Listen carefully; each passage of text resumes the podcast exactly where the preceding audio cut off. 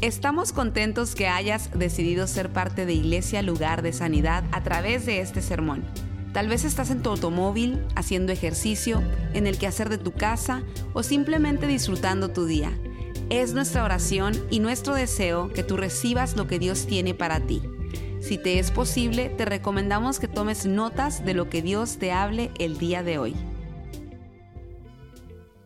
Bueno, abrumados, seguimos con la serie. Hoy vamos a orar.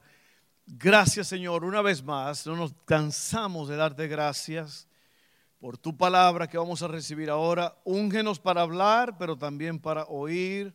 Prepara nuestros corazones. Todo esto lo pedimos en el nombre de Jesús. Amén, amén. Abrumados, abrumados. Estamos hablando de esta serie sobre la condición de muchas personas que están sobrecargados bajo mucha presión, en una nube oscura, abrumados de tanto peso, tanta carga, tantas cosas, tantas preocupaciones. La primera semana hablamos sobre eso, las preocupaciones, eh, preocuparse demasiado. Eh, luego hablamos sobre las distracciones la semana pasada. Hoy vamos a hablar sobre el día de descanso, el día de descanso. Y cuando hoy vamos a estar hablando sobre eh, una palabra que es la palabra sábado, que viene de, un, de una palabra hebrea que es sabbat, que quiere decir descanso. Así que cuando yo le hable de sábado, no piense en el día sábado, piense en un día de descanso, que es lo que, lo que quiere decir esto. El día del trabajo, que es mañana, Labor Day, es un día festivo eh, en esta nación dado para quienes trabajan también en muchas partes del mundo, solo un día al año. Como cultura estamos sobrecargados de trabajo. Por perseguir el sueño americano, nos estamos perdiendo de los sueños que Dios tiene para nosotros. Más de la mitad de los trabajadores en los Estados Unidos, oiga esto, 55% no utilizaron en el año 2005, que es la última estadística, no utilizaron el tiempo de vacaciones que se les ha dado. Esto suma 658 millones de días de vacaciones no utilizados. Los trabajadores de los Estados Unidos perdieron 222 millones de esos días de vacaciones no utilizados. Estos días no pueden transferirse, pagarse o acumularse para ningún otro beneficio, están completamente perdidos. O sea que es, las compañías te dan un tiempo, te dan días, ciertos días de vacaciones al año y las personas no lo están utilizando, no están usando esos días. En vez de irse de vacaciones, ellos siguen trabajando por muchas razones. Muchos de ellos es por la presión de los jefes. Otros de ellos es porque dice que se van a sentir desconectados si se salen una semana del trabajo. Otros dicen que nadie puede hacer el trabajo que ellos hacen. Otros dicen que van a perder la, sintonía de, de, lo que están haciendo. O sea, todas estas razones hacen que más de la mitad de los trabajadores en los Estados Unidos no utilicen los días que se le ha dado de vacaciones pagados. O sea, vete, gózate y te estamos pagando esos días. No fíjense, no lo está aprovechando, la gente va a trabajar. ¿Cómo se explica esto?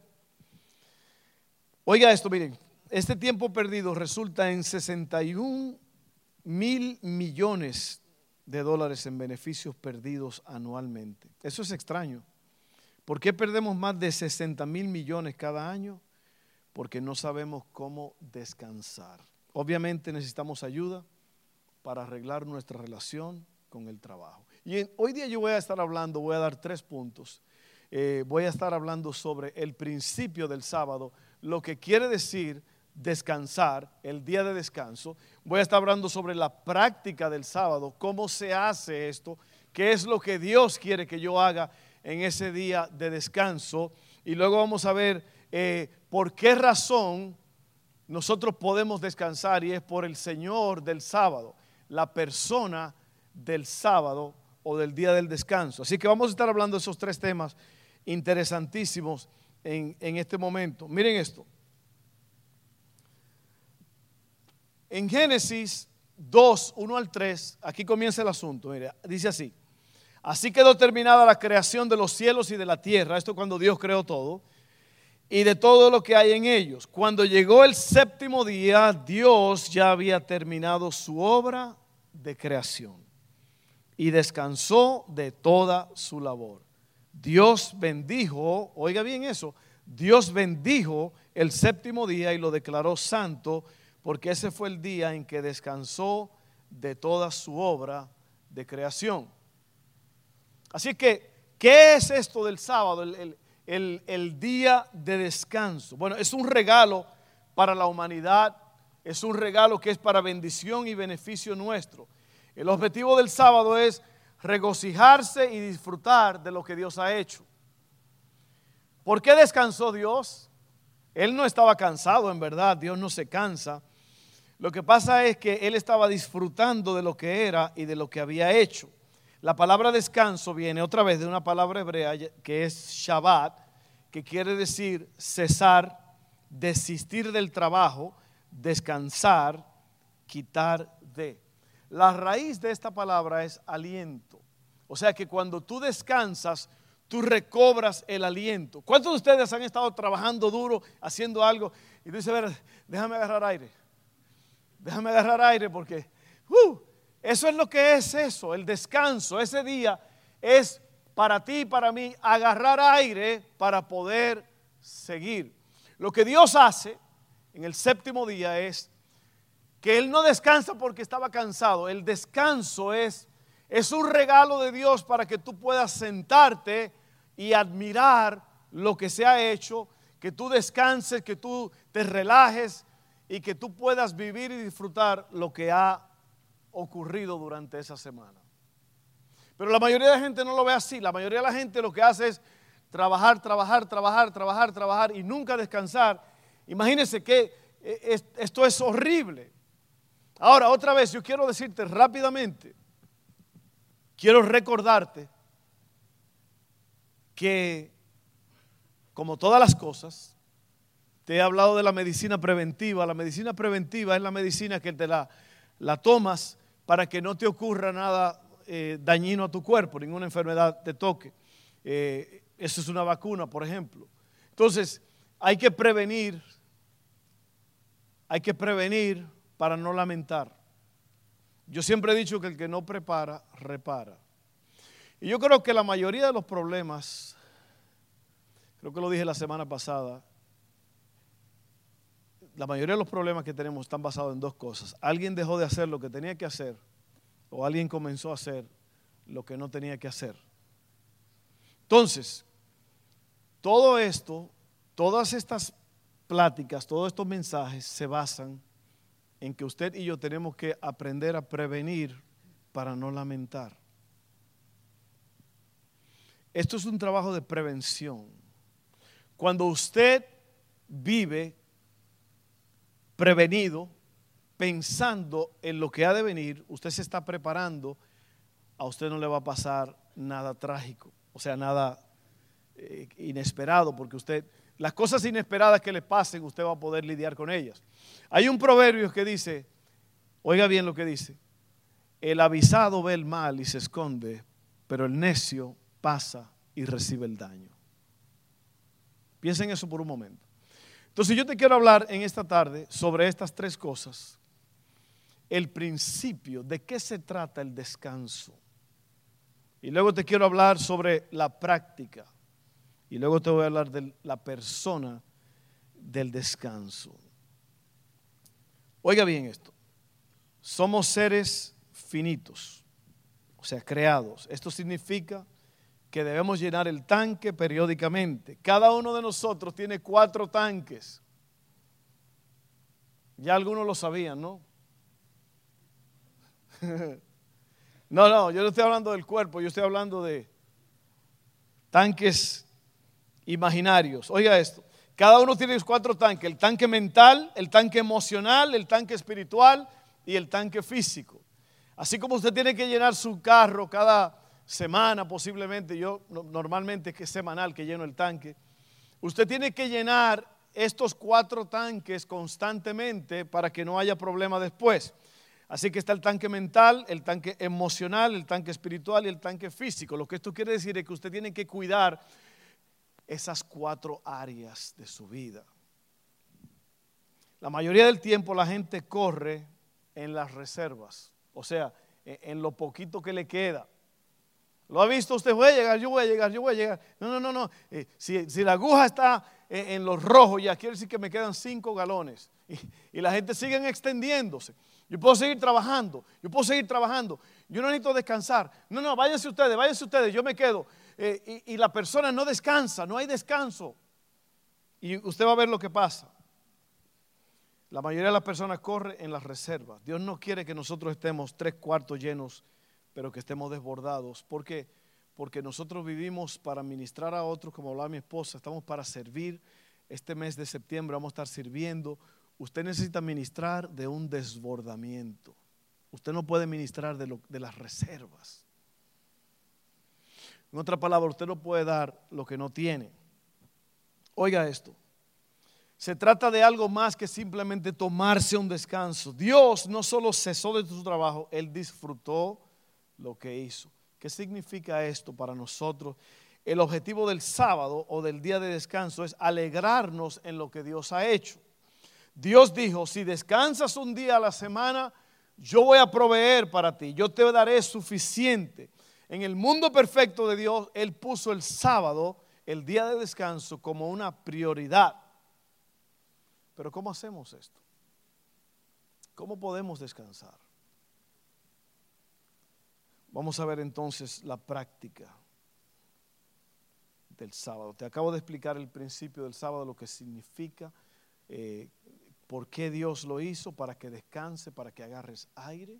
Oiga bien lo que le estoy. Este es uno de los mensajes más difíciles porque la mayoría de la gente, oiga bien, la mayoría, más del 55% de los americanos no están eh, tomando ventaja de esos días que les regalan en el trabajo. Y los siguen trabajando. Porque hay un problema, la gente no está descansando. La gente no está descansando. Solamente fíjese eh, las bebidas eh, de energía que la gente toma todo el tiempo. Esos energy drinks, la gente los toma, los toma para poder seguir, para poder seguir por eso. El día pasado me dijo un hombre, eh, eh, hay, un estudio que acaba de descubrir que, que mientras menos tú duermas es mejor para tu cuerpo. Oye, yo quería darle un cocotazo. Eso va en contra de todos los que los doctores dicen. ¿Por qué? Porque son gente que quieren seguir, quieren seguir, quieren seguir. Y, es un problema, porque son como pulgas de perros cirqueros que no duermen. Los perros de circo no duermen y dan mucha vuelta y las pulgas no pueden dormir ahí. Entonces, esta gente quiere seguirle y seguirle y seguirle. No piensan en descanso. Ellos, es una adicción que se ha hecho al trabajo. ¿Ok? Entonces, ese es el principio del descanso del sábado la práctica. Éxodo 28 al 11, mire qué rico está esto. Acuérdate de, guardar el día de descanso al, mantenerte san, al mantenerlo santo. Tienes seis días en la semana para hacer tu trabajo habitual, pero el séptimo día es un día de descanso y está dedicado al Señor, tu Dios. Ese día ningún miembro de tu casa hará trabajo alguno. Esto se refiere a ti, a tus hijos, a tus hijas, a tus siervos y siervas, a tus animales y también incluye a los extranjeros que vivan entre ustedes. ¿Por qué? Principio, pues en seis días el Señor hizo los cielos, la tierra, el mar y todo lo que hay en ellos, pero el séptimo día descansó. Por eso el Señor bendijo el día de descanso y lo apartó como un día santo. ¿Te das cuenta la importancia de esto? De que Dios apartó un día, lo puso como ejemplo porque él no tenía que descansar, pero todo esto es un ejemplo para nosotros, lo que Dios nos está gritando. Dios nos está gritando al oído, descansa, aparta tiempo, uh, slow down, baja la velocidad, cálmate y descansa. Y mucha gente dice, bueno, el domingo es el día libre y ahí están pintando, trabajando, haciendo, arreglando carros. Ese no es el plan. Ahora, otra vez, otra vez, otra vez. Todo esto es un asunto de la mayoría de gente dice, yo no tengo tiempo, yo no tengo tiempo, yo no tengo tiempo, yo no tengo tiempo. Porque no están planeando. Todo, dice la Biblia que todo tiene su tiempo y todo lo que se hace debajo, debajo del cielo tiene su hora. No es falta de tiempo, es falta de planear. Si usted lo piensa bien, tiempo hay. Hay personas que me dicen, no, pastor, yo no tengo tiempo para ir a la iglesia, pero están en el mall, están aquí, están allá. O sea, tienen tiempo para lo que ellos quieren. ¿Se da cuenta? Entonces Dios dice que esto es importantísimo. Dios dice, yo hice este día para ti, para que tú, para que tú descanses, porque el cuerpo necesita reactivarse, renovarse. Tú tienes que pasar tiempo con tu familia, disfrutar tu casa, tu esposa, tus hijos, disfrutar de todo. No es un día para seguir trabajando, sino es un día para descansar. Esto es casi, esto es casi imposible. Por eso, otra vez, 55% de personas no están tomando los días gratis de vacaciones que la compañía les da. Entonces, aquí vamos. Capacidad para dejar no, perdón, perdón, me fui adelante, me fui adelante. Este día debería ser diferente, no como los otros días. Es un día especial que le pertenece al Señor, es como un diezmo de nuestro tiempo. ¿Ok? Así que tiene que pensar en eso. Se nos ordena que descansemos, que disminuyamos la velocidad, que enfoquemos nuestra atención más allá de lo que estamos logrando con todo nuestro trabajo. Uno de los diez mandamientos, es uno de los diez mandamientos, pero no le damos tanta importancia como a los otros mandamientos. Sin embargo, es un mandamiento. Como no robar o no matar. Desconéctate del trabajo para poder volver a conectarte con el Señor. La ley de la hamaca. ¿Cuántos han estado, cuántos se han acostado en una hamaca? Mis hijos aman las hamacas, incluso tienen por ahí varias.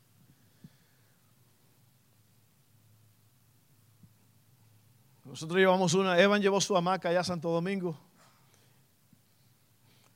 Y Gregory se subió a dormir en ella. Yo dije, ay Señor, yo espero que las 400 libras que dice que aguanta, que las aguante. Allá está Gregory. Yo sí, pobre Maquita, aquí es que ella va a, a mostrar si está hecha para resistir. No, pero la hamaca es increíble porque la hamaca es, fue, inventada hace más de mil años por los mayas. Oiga, nosotros fuimos los que creamos la hamaca. Con razón, nos gusta el descanso. Y fue creada para eso mismo, para descansar, pero fue creada también para estar elevada, elevada de, los, de las criaturas que se arrastran, de las serpientes, de los roedores.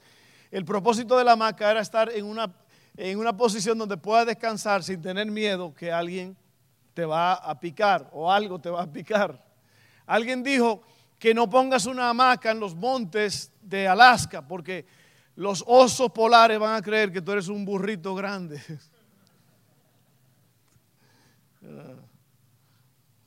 La hamaca, te acuestas en ella y estás mirando hacia arriba, ¿sí o no? De eso se trata. Es acostarte y mirar hacia arriba, descansar, relajarte. Otra vez, prevención, prevención. Hay un refrán que yo lo dije también, que lo tienen los americanos, I owe, I owe, so off to work I go. Yo debo, yo debo, así es que al trabajo voy. Porque hemos creado una cultura de, de consumo. Una cultura de consumo, consumo y consumo. Y queremos el carro más caro, y queremos el carro que tiene el vecino, y queremos esto, y queremos aquello y estamos compitiendo y queremos más y más y todo eso cuesta. Dile al que está a tu lado, eso cuesta. Eso hay que pagarlo. Entonces, como hay tanto consumo, ahora hay que trabajar para pagar eso. Entonces, e, es un, es un, es un círculo vicioso que no termina, porque no estás en verdad Crees que tiene un montón de juguetes, pero no puedes jugar con ellos porque tienes que trabajar para pagarlos. ¿Me están entendiendo? ¿Sabes que yo he aprendido a, a vivir bien con lo que tengo? Les dije la semana pasada que rico no es el que tiene muchas posesiones materiales, pero el que sabe vivir con lo que tenga, sea poco o sea mucho. Usted tiene que habituarse a tener una vida descansada, porque si no, se lo van a comer los tiburones. Esos son los a los que usted les debe. La ley de la maca te obliga a mirar hacia arriba. De eso se trata el descanso, relajarnos y poner los ojos en Jesús. No se trata solo de tomar un descanso o ir de viaje. No puedes descansar realmente sin poner tu corazón en el Señor. No importa cuántos días de vacaciones tomes. Tenemos que hacer cosas que nos den vida. ¿Cuáles son las cosas que te refrescan y te ayudan a reenfocarte? ¿Cuáles son las cosas que te gustan, que te relajan? Bueno, haz esas cosas. Seguimos. No puedes ignorar el día de descanso y salirte con la tuya. Hay consecuencias por no descansar. Si no haces del descanso una prioridad, te vas a hacer un esclavo. Esa no es la voluntad de Dios para ti. Esta es la voluntad de Dios para ti, sentarte con Él en reposo, en su presencia, como María. ¿Se acuerdan María la semana pasada? Marta con el corredero y trabajando y él. Y María y ay Jesús, gloria a tu nombre, qué bueno eres. Esa es la diferencia. Marta siempre estaba corriendo, María disminuyó la velocidad para estar a los pies de Jesús. Vivo con Cristo disfrutando de las abundantes riquezas de su gracia y bondad. Eso es lo que es el cielo. Y tenemos la oportunidad de comenzar a disfrutar de ese descanso hoy a través de Jesús. Así que ese segundo punto es la práctica. Hay que hacerlo. Es urgente. Usted tiene que disminuir la velocidad y descansar. Es una adicción. Pongo énfasis en esto porque mm, la mayoría de ustedes es muy probable que son de los que no paran, no se detienen. Y por eso hay problemas. Recuerda lo que le acabo de decir. El asunto no es el asunto no es tomar un día libre. El asunto es que en ese día tú vas a meditar en Dios, te vas a concentrar en Dios y vas a disfrutar lo que Dios ha hecho. ¿Cuándo fue la última vez que tuviste la luna cuando salió y te pusiste un momento a admirarla? O las estrellas. ¿Cuándo fue la última vez? Usted tiene que pensar en estas cosas, porque a lo mejor usted está yendo demasiado rápido. Ahora vamos a hablar sobre la persona del día de descanso, la persona del sábado, el dueño del sábado. En Hebreos 4, 9 al 11 dice, así que todavía hay un descanso especial en espera para el pueblo de Dios. Pues todos los que han entrado en el descanso de Dios han descansado de su trabajo, tal como Dios descansó del suyo después de crear el mundo. Entonces hagamos todo lo posible para entrar en ese descanso. Pero si desobedecemos a Dios como lo hizo el pueblo de Israel, caeremos. Wow. No tenemos que trabajar día y noche para demostrarle a Dios, porque Jesús ya ha hecho todo el trabajo que se requiere. Amén. Descanso significa confiar en el trabajo de Cristo en la cruz para hacernos suficientes. Realmente no puedes descansar si no crees en esto. Y lo que está hablando aquí es que la única forma en que tú puedes descansar es sabiendo que alguien hizo posible el descanso a través de resolver el problema más grande de la persona, que es la vida eterna. Imagínate si tú no, si tú te vas a perder por toda la eternidad eso, la tortura comenzaría ahora mismo. Pero Jesucristo pagó el precio por nosotros. Jesucristo hizo posible el cielo. Jesucristo hizo posible todas las cosas. Por eso el apóstol dijo, todo lo puedo en Cristo que me da la fortaleza. Entonces, por eso tú puedes descansar, porque Jesucristo ha hecho posible que el cielo descienda y sea parte de nuestra rutina diaria. ¿No entiendes? No solamente el principio del trabajo lo que es, ni la práctica del día de descanso, perdón, pero es también por qué podemos descansar, es porque Cristo lo ha hecho posible. Amén. Y vamos casi aterrizando este avión aquí ya. Oiga bien, Dios dijo, consumado eso, terminó, terminé y descansó después de la, de la creación. Después de la redención, Jesús dijo, consumado es, está acabado. Y nosotros descansamos. Cuando no sabemos quién es Dios o qué ha hecho por nosotros, nunca descansaremos. Siempre hay algo más que hacer, ganar, lograr, a menos que sepamos confiar en lo que Él ha hecho. No es algo que ocurre una vez a la semana. Todos los días venimos a su presencia y nos liberamos del miedo, el estrés, la ansiedad y la preocupación. Si no estás honrando el día de descanso, probablemente no tienes una relación con Dios. Si tú no estás honrando el día de descanso, es muy probable que tú no tienes una relación con Dios. Si no eres salvo, en verdad no estás descansando. Si eres salvo y todavía no estás descansando, no sabes lo que tienes.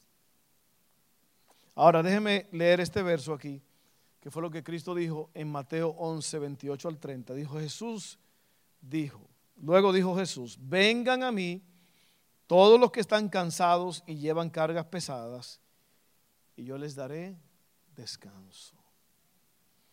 Pónganse mi yugo, déjenme enseñarles, porque yo soy humilde y tierno de corazón, y encontrarán descanso para el alma, pues mi yugo es fácil de llevar y la carga que les doy es liviana.